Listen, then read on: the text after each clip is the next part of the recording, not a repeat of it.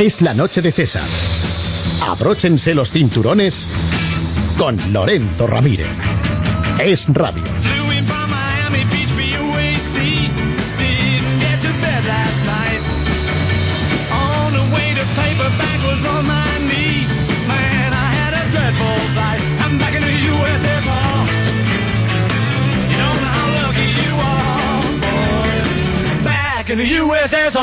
Buenas noches, hoy martes 20 de julio, cuando pasan unos segundos de las 9 de la noche, todo está listo para que despegue el avión de la economía en Es la Noche de César.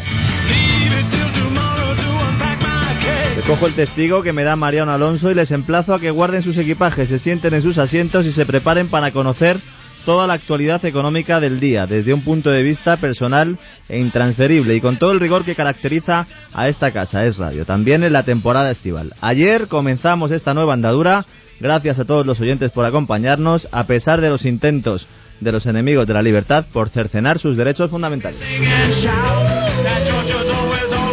Es que como advierte la sintonía de este programa, la amenaza totalitaria nunca desaparece, especialmente cuando se producen crisis financieras que luego derivan en estallidos de burbujas de deuda, paro, recesión económica y finalmente el surgimiento de papá Estado como el gran salvador, que a cambio de nuestra libertad nos da una ilusión de seguridad para poder controlar nuestras vidas y nuestras mentes. La propaganda socialista es muy potente y como ya es tradición en este programa vamos a darles las herramientas necesarias para que conozcan los peligros del aumento del poder del sector público, para que sepan en qué se gastan el dinero nuestros políticos y observen desde una perspectiva distinta el enfoque que dan a las noticias los principales informativos de las cadenas generalistas afines al régimen de Zapatero. Todo ello con una línea editorial bien clara, la defensa de la libertad de mercado y de la nación española, dos principios que no están de moda, no, que son incluso perseguidos y que necesitan ser defendidos todos los días a capa y espada. Nosotros desde los micrófonos y ustedes desde sus casas, trabajos, lugares de ocio y estudios.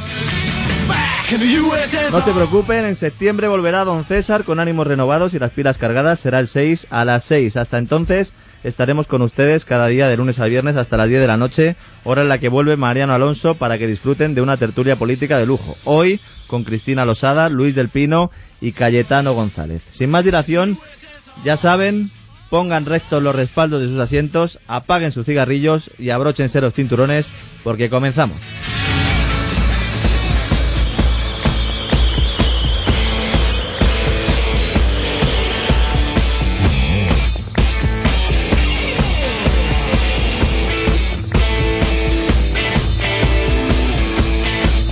Cada año por estas fechas el gobierno prepara el mercadillo que utiliza para sacar adelante la principal herramienta de su política económica. El debate sobre el estado de la nación es el punto de partida de este mercadeo en el que se intercambian dinero y competencias por votos. Mediante la aprobación del techo de gasto público, el Ejecutivo sienta las bases de las cuentas públicas para el año próximo. Estamos hablando de los presupuestos generales del Estado, que para que todos ustedes lo entiendan, es una lista de los gastos e ingresos que espera registrar el Ministerio de Economía en 2011. Es como cuando una familia se prepara para el curso escolar, visita tiendas para saber a cuánto ascenderá la factura de la ropa y los libros, acude a guarderías y colegios para conocer los precios y revisa los ingresos para que no haya sustos ni imprevistos.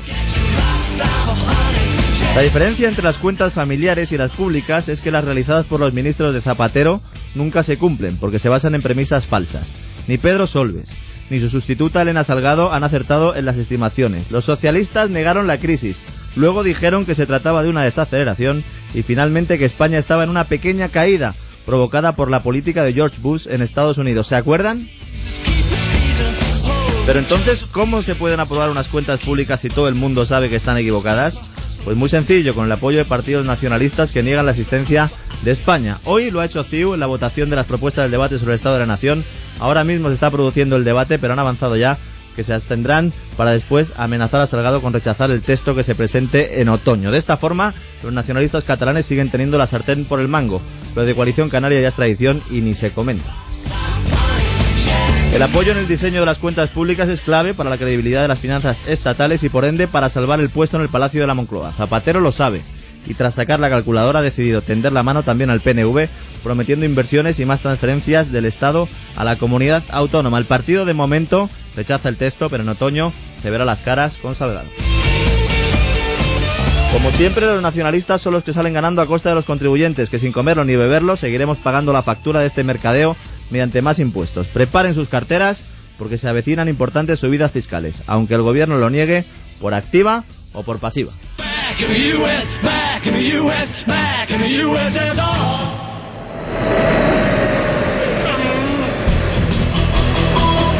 Conozcamos ahora los principales titulares del día. Todo listo para que los nacionalistas diseñen la política económica española. CIU da aire al gobierno para pasar el primer trámite presupuestario. Nosotros haciendo cuentas y el Fondo Monetario recogiendo dinero de debajo de las piedras. El Fondo Monetario Internacional eleva a un billón de dólares el Fondo de Rescate Europeo y será Corea del Sur la que podría poner 250.000 millones adicionales para, que el rescate de, el, para el rescate de Grecia, Portugal o España. Un rescate del que de momento no echa mano España. El Tesoro Público ha colocado deuda a un interés menor que en las últimas subastas, casi 6.000 casi millones de euros a letras de 12 y 18 meses, el máximo previsto. Y los parados sin prestación podrán seguir cobrando la ayuda de 426 euros. El PSOE ha propuesto hoy ampliar el cobro del subsidio para aquellas personas que han agotado su cobertura a otros seis meses más, ya que de lo contrario el programa terminaría el próximo 15 de agosto. con este panorama, fíjense que los jóvenes quieren trabajar solo en el sector público. El 72% de los españoles quiere ser funcionario a pesar de los recortes salariales y la mala imagen del colectivo tras las últimas huelgas. Solo el 4% preferiría dirigir una empresa. No les extrañe entonces, y además, y para terminar, es que en el ámbito internacional, ¿cómo está, señoras y señores? En Estados Unidos se prepara otra tormenta económica, llega la segunda recesión, la temida W. El estancamiento de Estados Unidos amenaza los mercados. La débil recuperación del país no descarta una nueva contracción del Producto Interior Bruto. Y además la Reserva Federal vaticina que la primera potencia mundial tardará un lustro en recuperarse.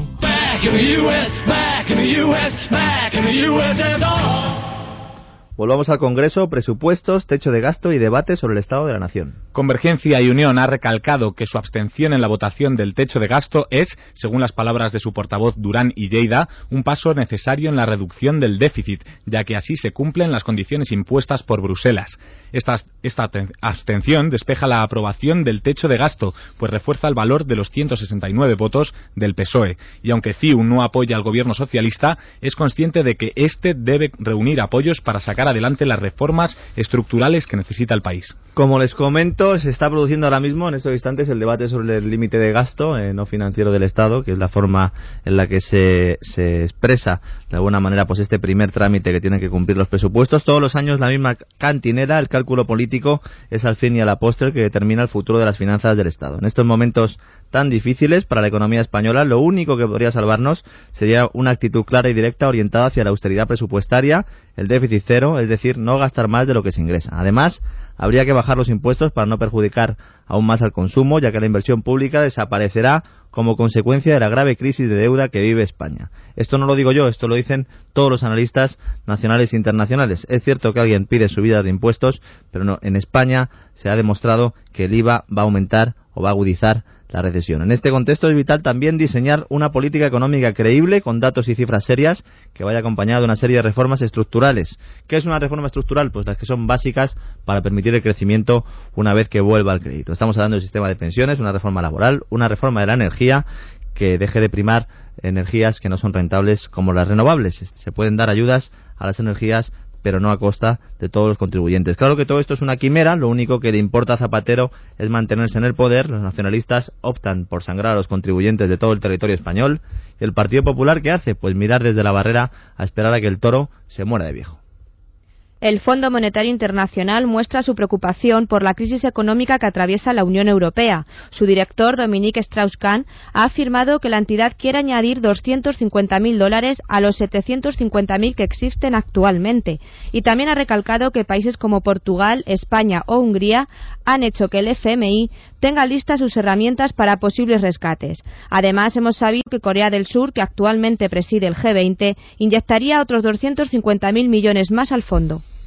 Pues sí, parece confirmarse que Asia tiene el dinero que falta en Estados Unidos y Europa. El Fondo Monetario busca dinero, como les decíamos antes, debajo de las piedras para preparar colchones que sirvan para, rescatar a los países díscolos, cuyas economías han ido al garete. Para que ustedes se pongan en situación, el Banco Central está rescatando ya a España, Portugal, Grecia e Irlanda Hungría también está disfrutando de un rescate soterrado en un proceso de compra de bonos, letras y obligaciones del Estado. No adquieren la deuda de forma directa, sino que las compran las entidades en el mercado secundario. Esto eh, por mucho que se esté realizando y aunque lo denunciamos desde múltiples sitios, esto es ilegal. Esto no se puede hacer según los principios institucionales del Banco Central. A este rescate hay que sumar el plan del fondo dotado con un billón de euros. El mayor temor de Washington es que España caiga y se lleve por delante la Unión Monetaria.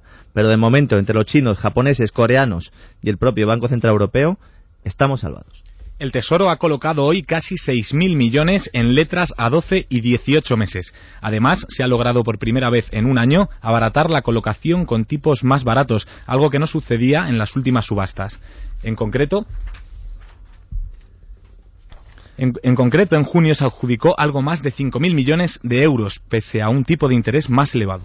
Sin ninguna duda, esta rebaja del interés que hay que pagar por la deuda es una buena noticia que permite albergar con algo de esperanza el futuro de las cuentas públicas, especialmente por lo que se refiere a la solvencia de España. No obstante, la única manera de garantizar una vía segura y estable de ingresos es reactivar el mercado laboral y de eso nada de nada. De hecho, la única solución que propone el partido en el gobierno es seguir dando el cheque parado.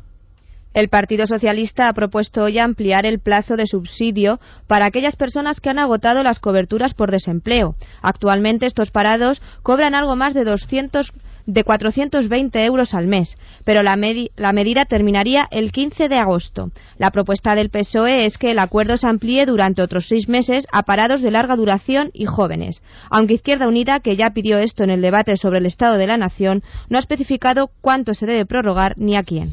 Que nadie se llame a engaño. Es obvio que a todos aquellos parados que se han quedado ya sin prestaciones este dinero les vendrá bien y les permitirá al menos paliar parcialmente sus problemas. Pero como única política de desempleo es una verdadera estafa. Una cosa es ayudar a los más desfavorecidos, especialmente si la recesión les ha llevado al desempleo, y otra muy distinta, crear una especie de PER nacional que sirva de pesebre para asegurar el voto socialista. Ya hablo de socialista de todos los partidos, porque en esta materia las propuestas del Partido Popular van en el mismo sentido.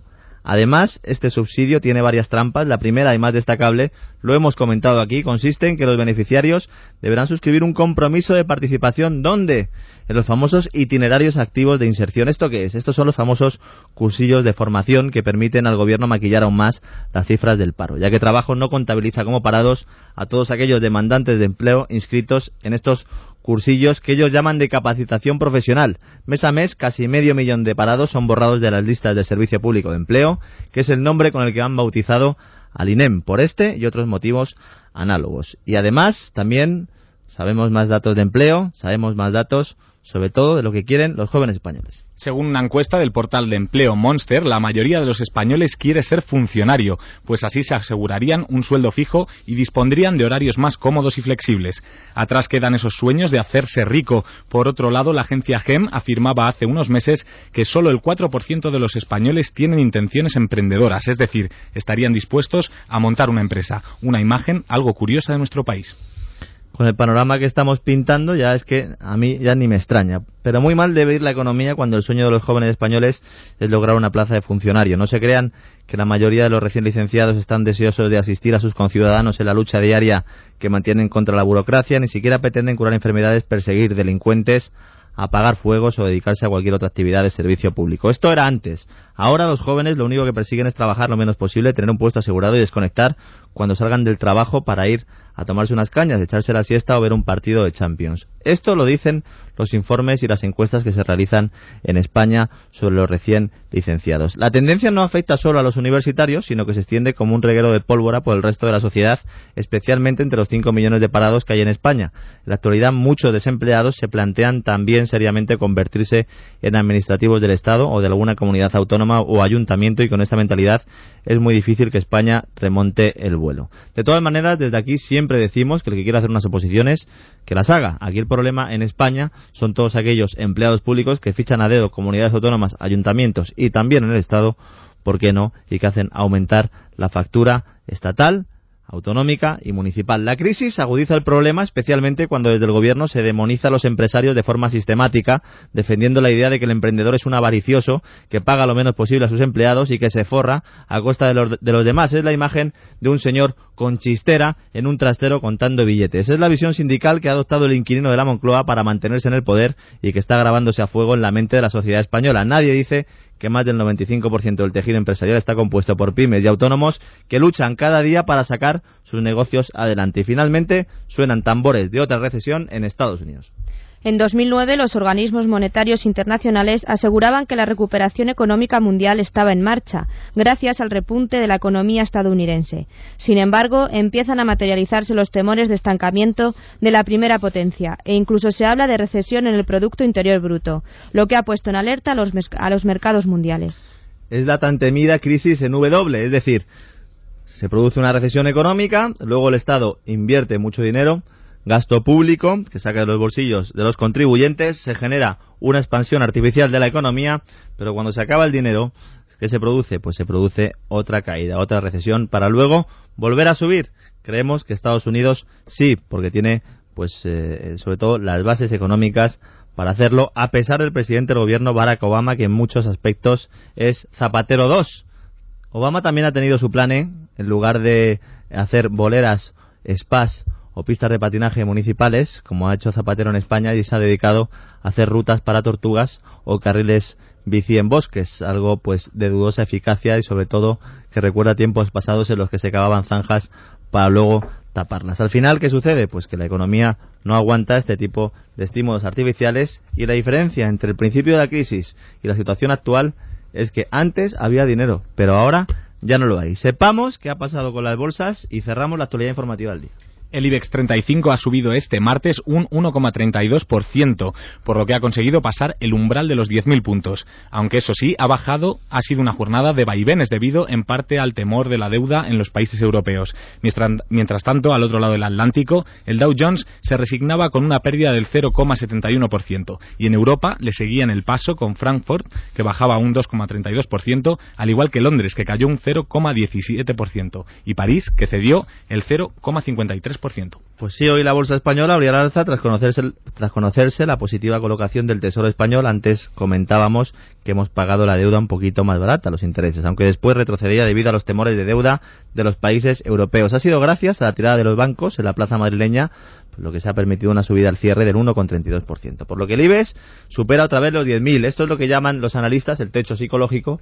Yo sigo diciendo que aquí en la bolsa hay que tener mucho cuidado. Si no han invertido a largo plazo, pues eh, adquieren riesgo y también cierta rentabilidad. Si tienen dinerito ahorrado y quieren no llevarse muchos sustos, esperen a que pase la tormenta. Y también yo creo que desde aquí les recomendamos, ¿qué les recomendamos, Lucía? Pues ahorrador, no ahorrador, ahorrador, no ahorrador. Lorenzo, seguro que entre nuestros oyentes hay un montón de ambos grupos, pero si algo tienen en común es que a ninguno de ellos les gusta pagar comisiones. Para ahorrarte las comisiones, lo mejor es abrir una cuenta naranja en el banco ING Direct, porque ganas un 3,5% tras los cuatro primeros meses y después sigues ganando mes a mes. Abre ya tu cuenta naranja del banco ING Direct. Llama al teléfono 901 20 22 20, 901 20 22 20. Entra en ING Direct o si lo prefieres, acércate a tu oficina de, ING Direct. Un gran banco que hace Fresh Banking. Muchas gracias, Lucía. Háganle caso. Yo le he hecho caso hace mucho tiempo. ING es un gran banco. Y ahora conozcamos en qué se gastan nuestro dinero los políticos.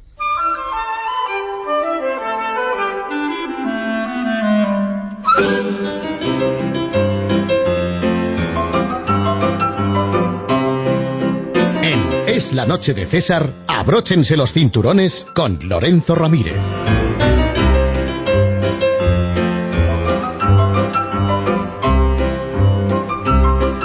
Pues Natalia, como cada día nos vas a traer aquí pues un poco, yo siempre le llamo el desfalco, aunque no siempre es desfalco en que se gastan los políticos nuestro dinero porque la gente no lo sabe, dicen, bueno, ¿Se lo deben gastar en algo que sea útil, que sea bueno para la población? Pues muchas veces sí, pero otras veces no, ¿no, Natalia? Pues así, como bien dices, Lorenzo, muchas veces no ocurre lo que has comentado y, por ejemplo, el caso de Murcia será la ciudad pionera de España en poner en marcha un servicio de aparcamientos completamente cerrados para bicicletas.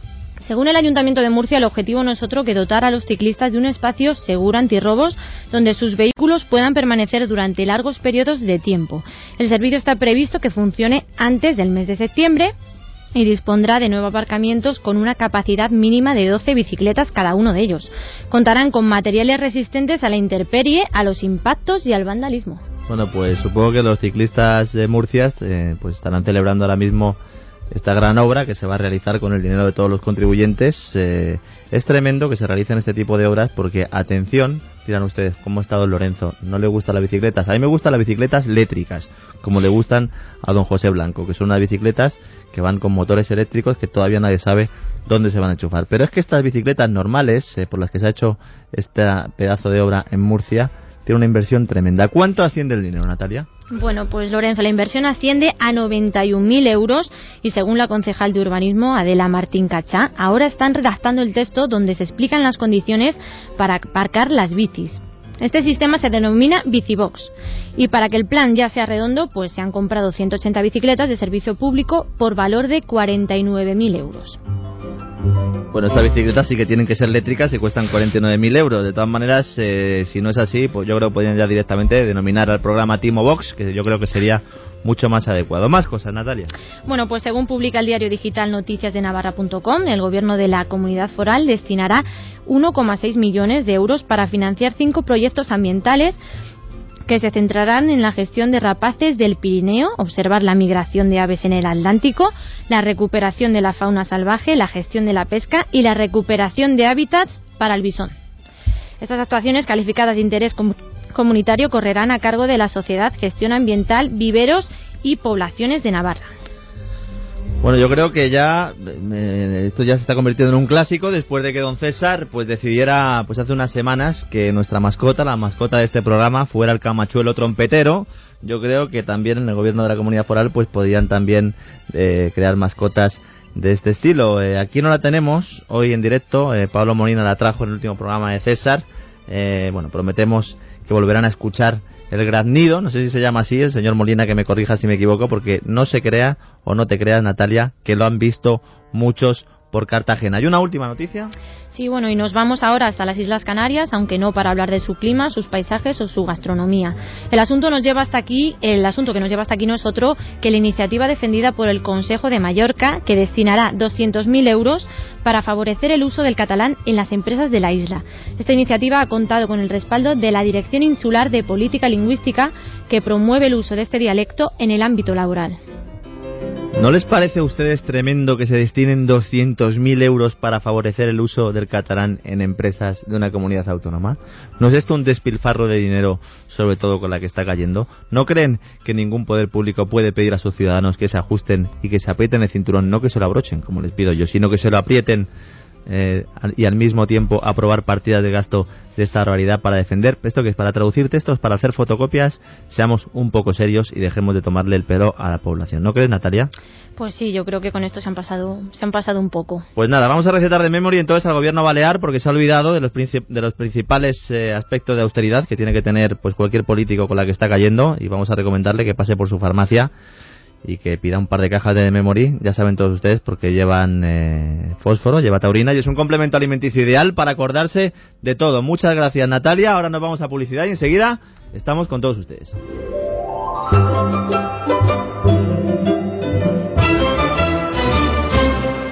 En Es la Noche de César, abróchense los cinturones con Lorenzo Ramírez. Es la Noche de César, abróchense los cinturones con Lorenzo Ramírez.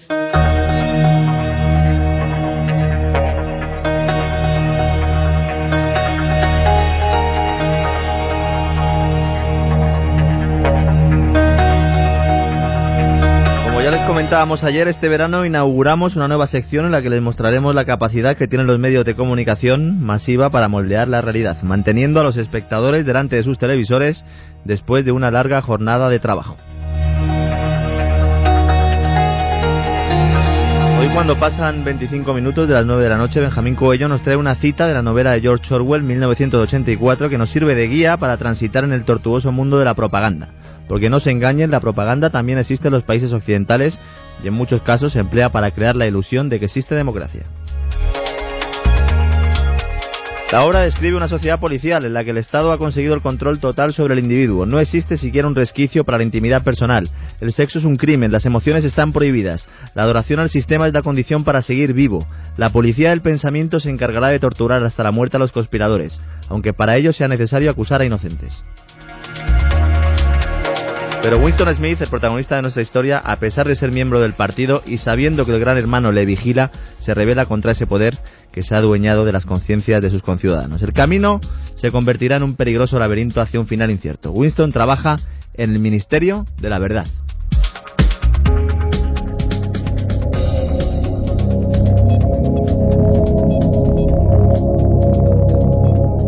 Winston trabajaba en el Ministerio de la Verdad los mensajes que había recibido se referían a artículos o noticias que por una u otra razón era necesario cambiar o, como se decía oficialmente, rectificar.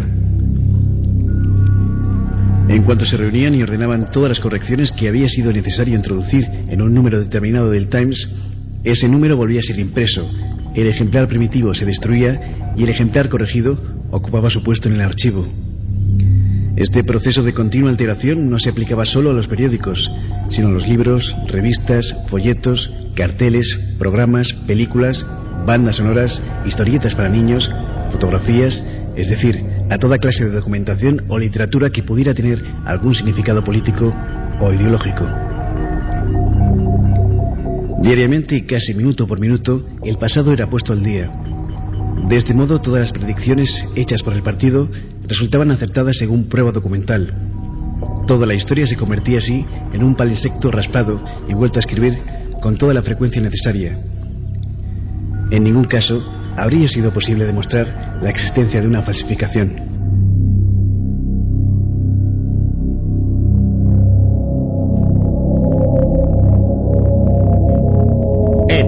La noche de César, abróchense los cinturones con Lorenzo Ramírez.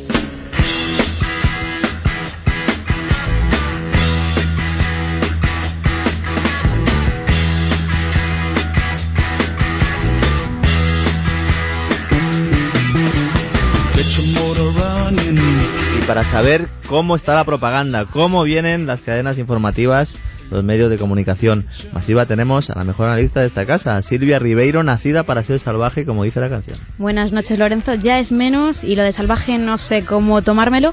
Y decir antes de nada que estamos aquí, eh, estamos con los asientos en posición vertical, los cigarrillos apagados y los cinturones bien abrochados, porque gracias a Dios nuestros técnicos, nuestros controladores de este viaje en avión no están de baja, no están enfermitos, se lo agradecemos. Aquí un saludo a Carlos, que es nuestro realizador, Carlos Millán, desde aquí un saludo es el técnico que hace que todo esto sea posible y que no se les apaguen las luces en medio del vuelo, que puedan seguir leyendo sus libros mientras nos escuchan. ¿Qué libros?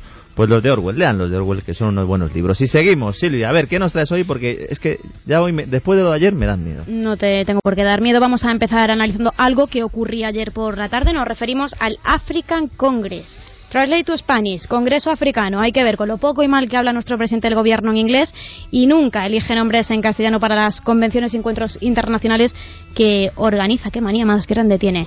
Bueno, el caso es que José Luis Rodríguez Zapatero se reunía ayer por la tarde con los jefes de Estado y de Gobierno de diferentes países africanos y como no tienen problemas en esos lugares, al sur del estrecho, como diría nuestro jefe don César Vidal, pues les quiso hacer un regalo y les dedicó el Mundial de Fútbol ganado por España. Eso sí, después se puso algo serio, o al menos lo intentó. Lo hemos visto en televisión española. Qué designio de la historia que el primer campeonato del mundo de fútbol que se celebra en África lo gane España. Voy a trabajar para que en la cumbre de evaluación de los objetivos del milenio nos comprometamos con algún instrumento nuevo, financiero, estable para cumplir los objetivos del milenio. Qué designio de la historia, madre mía, qué cosas. A Lorenzo, mm, lo que me sigue mosqueando es ese secreto que tienen algunos miembros del gobierno que aseguran saber cuáles son los objetivos del milenio. ¿Qué será? ¿Encontrar nueva pareja a Bono, ahora que se ha separado? ¿Va a hacerle ir Pajín un viaje interplanetario y no lo sabemos? ¿Qué será? ¿Qué será?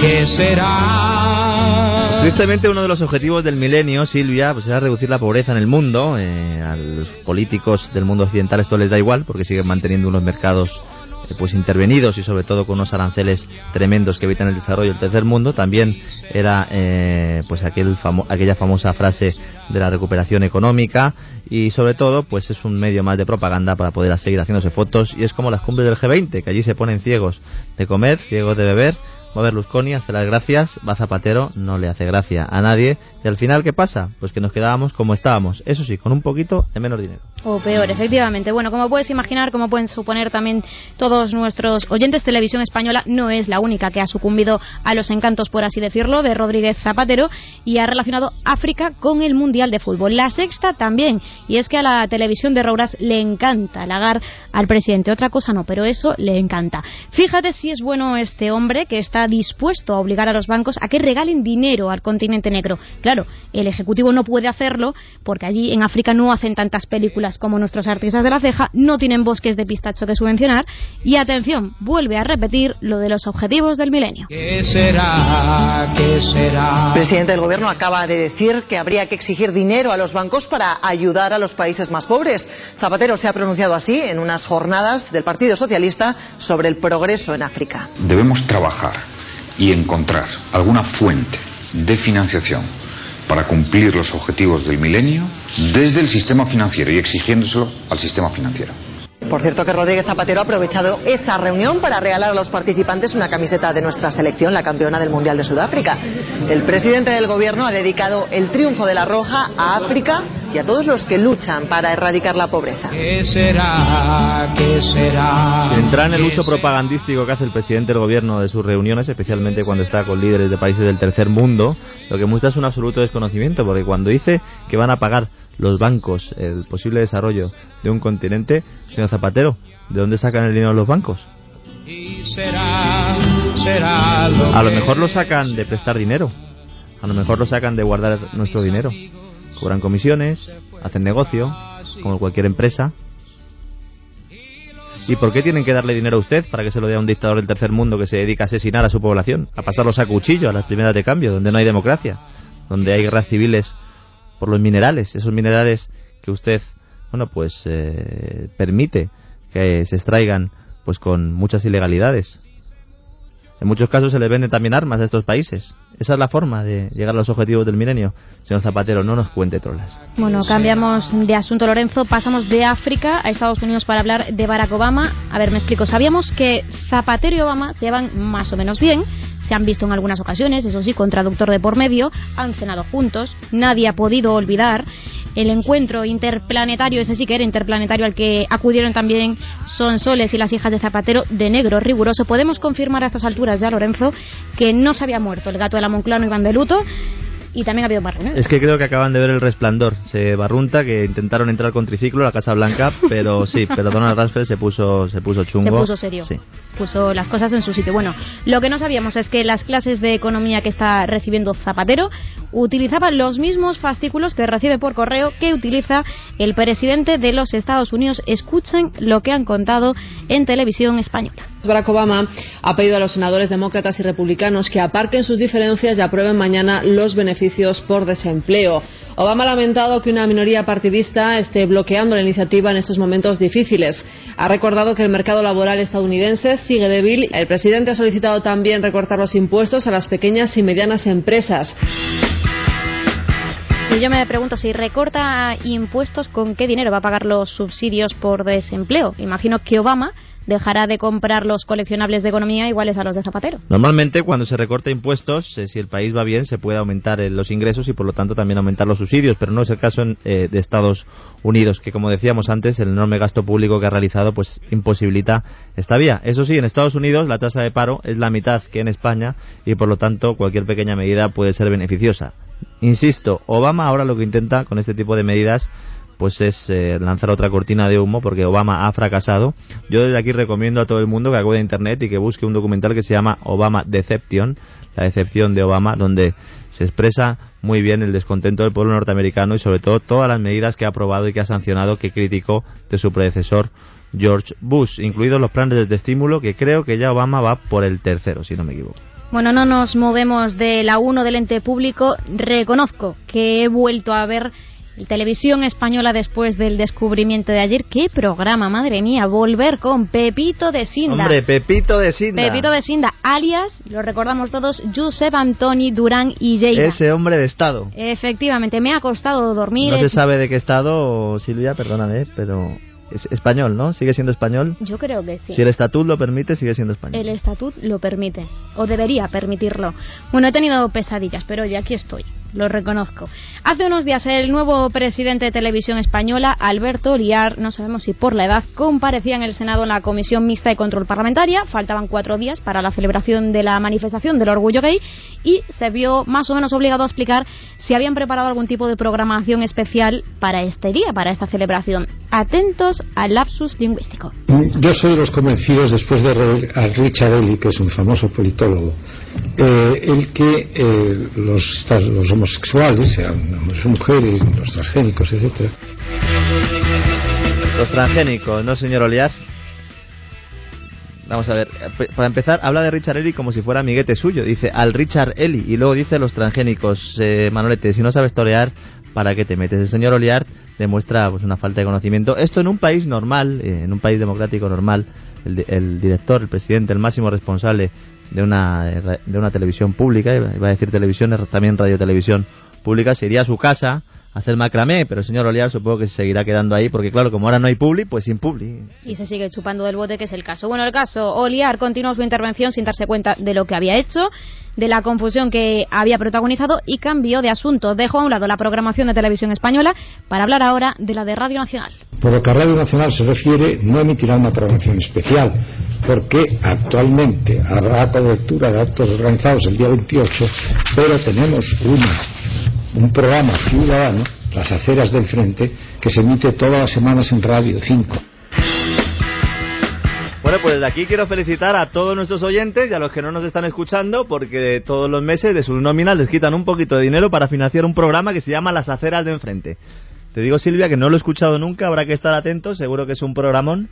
Igual nos contraprograman a nosotros, sabemos... Tenemos que enterarnos de la hora. Esto está muy bien, además ustedes pueden decidir si escucharlo o no, porque como ya lo han pagado, pues si no quieren escucharlo, pues no lo escuchen. Por lo menos aprovechar, que oye, algo siempre te queda por Cambiamos de tercio, creo. Ayer hablábamos de la boda de Bono. Bueno, de la boda de Bono no, perdón. Dirán nuestros oyentes, ¿ya he encontrado no y otra vez? No, de la separación de don José Bono, presidente del Congreso. Nos ha sorprendido la noticia bomba del día.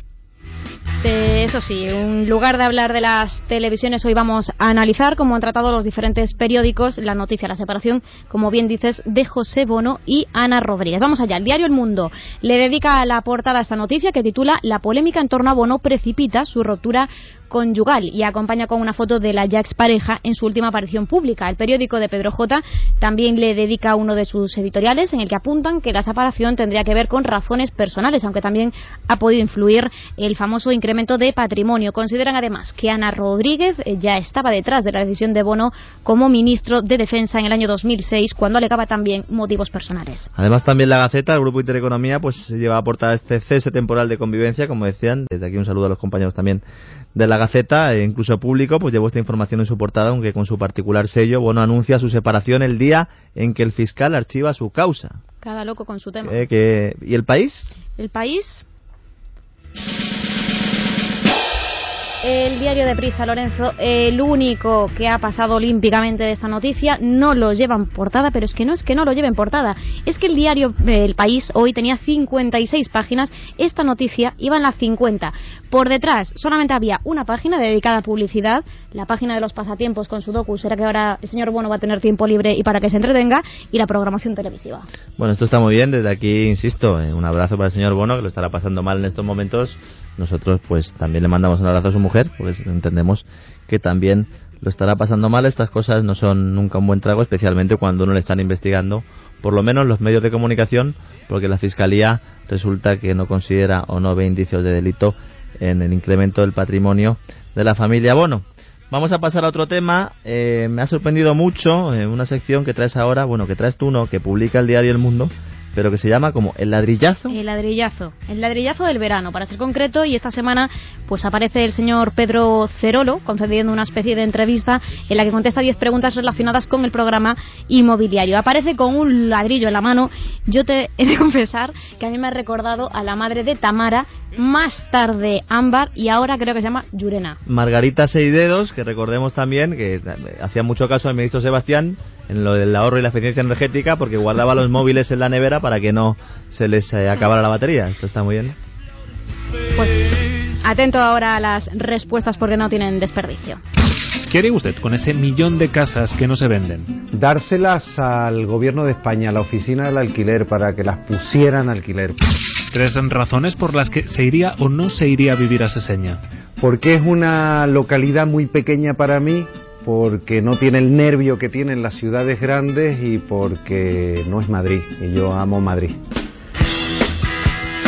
Bueno, el secretario de Movimientos Sociales y Relaciones con las ONGs, Pedro Cerolo, yo no sé por qué los socialistas tienen esta costumbre de dar nombres tan largos, pero largos, larguísimos, la ley de interrupción del embarazo tampoco se llama así. Bueno, Pedro Cerolo también habla de su futuro y de lo buen anfitrión que es. Si se mudara ahora mismo, ¿a dónde iría? Echo de menos el mar, me gustaría irme a un pueblito a la orilla del mar. ¿Dónde vivirá dentro de 10 años? Espero que en Madrid. Madrid me acogió, Madrid me mimó, Madrid me ilustró. He vivido muchísimo Madrid, en Madrid quiero quedarme y en Madrid quiero vivir. Jamás invitaría a su casa a... Mi casa está abierta a quien quiera venir, eso sí, siempre que vengan son de paz. Yo me pregunto, Lorenzo, este hombre, si le gusta tanto, tanto el mar, como dice, dice, si, si pudiese ahora mismo mudarse, se iría al mar, ¿por qué no se vaya a la, a la playa en lugar de quedarse, como mínimo, dice, otros 10 años más en Madrid? A mí, me ha gustado, Silvia, especialmente aquello de qué haría usted con el millón de pisos sin, sin vender, dárselos al gobierno ya, ¿y qué va a hacer el gobierno? ¿Ponerlos en alquiler con la famosa sociedad pública del alquiler, que ha sido un fracaso notable, señor Cerolo? Hay que dejar que el mercado trabaje. Lo que pasa es que ustedes están ya en una onda completamente distinta. Tienen el sueldo asegurado, el puesto de trabajo también, la pensión también, y ya pues están en otras vidas. Eso sí, para darse vueltas por ahí en manifestaciones y demás saraos, es usted el primero que se apunta. Le podemos dar también los pisos o áticos a esos señores que dicen por ahí que son sindicalistas, no pagan un duro por sus casas que son de protección oficial y viven como Terminamos ahora con la perlita de este cuestionario. Fíjense en sus palabras porque parece que el señor Cerolo culpa al gobierno anterior, a la era Zapatero, es decir, al gobierno de José María Aznar, de la crisis inmobiliaria y del reventón de la burbuja. Y este ladrillo va para... Pues para los especuladores, para aquellos que se nutren de un derecho constitucional y a los políticos, a los representantes políticos que permitieron que los especuladores hicieran lo que han hecho en nuestro país. Y esos políticos tienen nombre y apellidos y sabemos cuáles y para ellos va este ladrillo que lanzo desde aquí.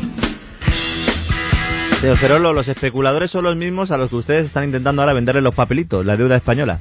Aclárese, hable con la señora Salgado que esto se lo puede explicar en dos tardes porque me parece que con la del ministro Sevilla, el presidente del gobierno, no tuvo suficiente. Y vamos a ver a quién, bueno, hoy a Dipesina, tenemos a Dipesina. Tenemos a Dipesina, siempre hay De que momento solo sé lo del alga wakame, ya ahí me he quedado, yo prometo que al final me enteraré de cómo va. Pero es que en el alga guacame te falta algo fundamental, que es la fucoxantina del alga guacame, el café y el té verde, el té de java, la alcachofa, el guaraná y la banaba.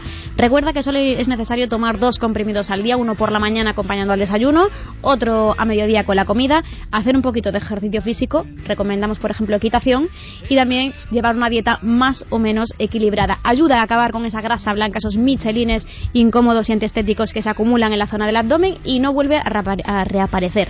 Quien lo quiera probar ya lo sabe, cualquier farmacia o para farmacia. Pues muchas gracias Silvia, y ahora hacemos una pequeña pausa, la última de esta hora, cuando faltan 15 minutos para las 10 y enseguida les traemos la noticia liberticida del día. En Es la noche de César, abróchense los cinturones con Lorenzo Ramírez.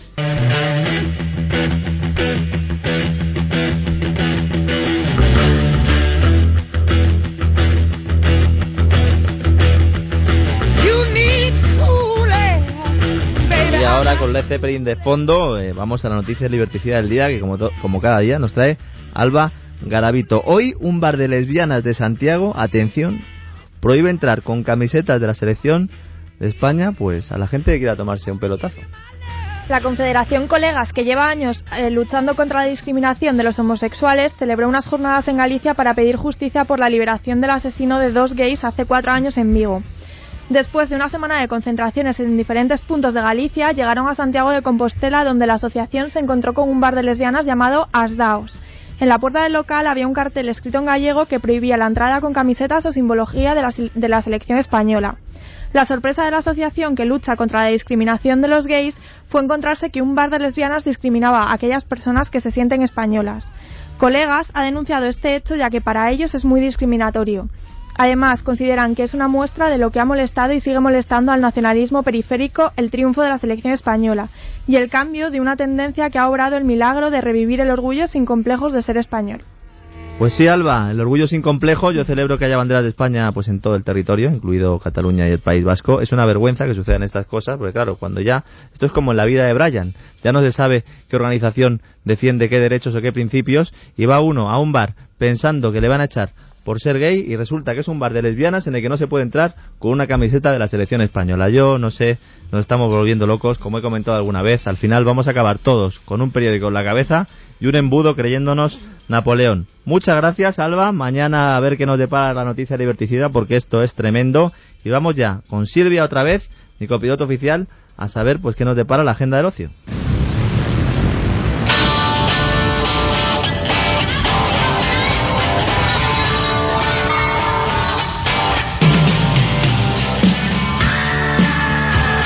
Quieres que empiece, Lorenzo? ¿Por lo peor? ¿Por lo más infumable? Ya sabes que me gusta Silvia siempre lo peor, porque Mariano Alonso en 11 minutitos está ya con su tertulia política y vamos a dejarle esto un poco preparado, ¿no? Pues te voy a comentar cómo es el lector medio español. Se supone que en este país nadie compra un libro, eso sí, hasta que se muere un escritor. Esa es la realidad y entonces ahí todo el mundo se lanza a las tiendas de libros. Hoy hemos conocido las primeras cifras de ventas de libros de José Saramago desde su muerte. Solo ha pasado un mes y se han disparado. Se han incrementado, Lorenzo, en un 708%, solo en un mes, en 30 días. Algunas librerías incluso se han quedado sin ejemplares. Claro que la noticia, en principio muy positiva para Saramago ya no, pero bueno, para su familia, se ha visto ensombrecida porque Canarias 7.es ha publicado una información que no ha cogido por sorpresa a todo el mundo, hay quien lo vaticinaba. Al parecer, y repetimos, según Canarias 7, Saramago se fue debiendo 717.000 euros al fisco, a Hacienda. Es una deuda que tienes que pagar. Es curioso como un escritor que ha hecho gala siempre de su socialismo, al final pues no cumplió con Hacienda, que somos todos. Imaginamos que seguramente ni siquiera lo sabría, porque estos escritores de gran éxito, sobre todo cuando se dedican a adorarle la píldora a los gobiernos socialistas de turno, pues suelen tener tantos patrimonios y tantos fondos que al final ya uno pues se le puede escapar por ahí algún milloncejo que otros. En este caso parece que son 717.000 euros al fisco. Me alegro por, por todos aquellos que hayan comprado algún libro suyo. Si consiguen acabarse alguno, que me llamen y que me lo cuenten, porque yo les confieso que no he podido. ¿Y algún evento al que puedan acudir nuestros oyentes, Silvia? para mañana te traigo una cosita que nadie que esté en Madrid debería perdérselo, o al menos eso es lo que creo yo.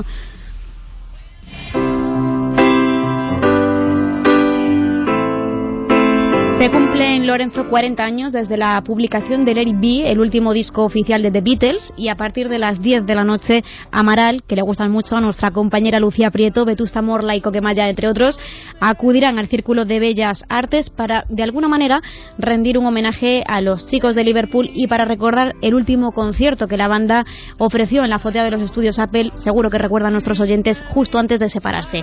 Eso sí, la entrada no será gratuita, tenemos que rascarnos un poquito los bolsillos, cuesta 20 euros, excepto para los socios del círculo, que es un poquito más barata, 18 brazos. Pues ya saben, no se lo pierdan, eh, los Beatles, ¿qué voy a decir yo de los Beatles cuando tenemos una sintonía de programa que todas las noches nos recuerda que estamos de vuelta en la Unión de Repúblicas Socialistas Soviéticas? ¿Están asustados? No me extraña, porque yo también y mucho. Pero este verano, eh, como ustedes han, como ustedes han, eh, pues han escuchado a lo largo del programa, no solo hay noticias económicas y noticias económicas negativas, también hay frescura y también hay ganas de pasarlo bien. Y para esos días de vacaciones que seguramente todos ustedes tendrán y los que no los hayan tenido, pues seguramente los podrán coger en otoño, seguro que el corte inglés nos trae como cada día alguna opción, ¿verdad Lucía? Sí, opciones muy interesantes y muy económicas. Por ejemplo, Lorenzo, este verano el corte inglés pone al alcance de la mano el lujo de los hoteles Vinci, dos hoteles de cinco estrellas para disfrutar disfrutar de las vacaciones junto al mar con detalles exclusivos que harán su estancia inolvidable en pareja o en familia, porque además los niños se alojan gratis. En Marbella, el Hotel Vinci selección Estrella del Mar y en el sur de Tenerife, el Hotel Vinci selección La Plantación del Sur. Un verano de lujo en dos magníficos hoteles y si reserva ahora podrá conseguir importantes descuentos. Y además les recordamos los niños gratis, consulte condiciones y recuerde que podrá pagar sus vacaciones aplazados en tres meses y sin intereses. ¿Dónde se puede informar? En Viajes El Corte Inglés en el teléfono 902 400 454 902 400 454 o en la web www.viajeselcorteingles.es, empresa patrocinadora de la Barcelona World Race. Muchas gracias, Lucía. Y ya estamos terminando, pero no todavía sin conocer cuáles son los titulares de la prensa económica de mañana que nos trae, como siempre, Asier Rivera, con la sintonía de Risky Business, negocios arriesgados.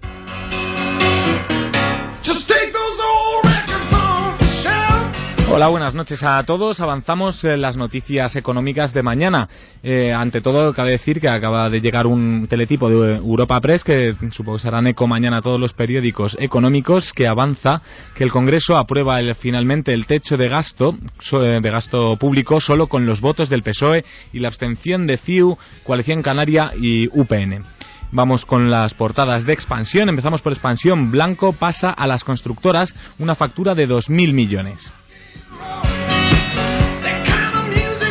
Por titular, Trabajo investiga a la patronal COE por acoso laboral. Y el PROP exige a las cajas ser eficientes para obtener las ayudas. Pasamos a los titulares del economista. La banca recibe con regocijo el aprobado en los test de estrés. El avión cisterna español en peligro. La americana Boeing acusa a Airbus Military de recibir ayudas ilegales. Iberdrola pone en venta los almacenes de gas en Estados Unidos para hacer caja. La empresa los ha valorado en 816 millones. Y cerramos con cinco días. Se recupera los 10.000 puntos. Hace referencia a que el IBEX se desmarca de las pérdidas gracias a la banca. Pues muchas gracias, Asier. No nos vamos todavía sin saber cuál es el número de la 11. Saquen su cupón, a ver si les ha tocado y al final se van a dar una alegría y esta noche igual se acuestan un poquito tarde. Buenas noches. En el sorteo del cupón diario celebrado hoy, el número premiado ha sido el 16.097 16097. Mañana, como cada día, habrá un vendedor muy cerca de ti repartiendo ilusión. Buenas noches y recuerda, con los sorteos de la 11, la ilusión se cumple.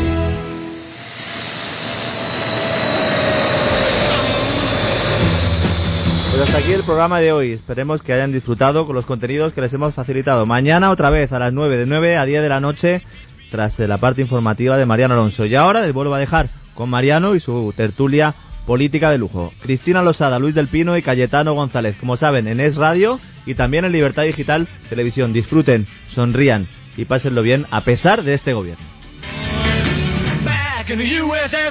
Es la noche de César. Abróchense los cinturones con Lorenzo Ramírez.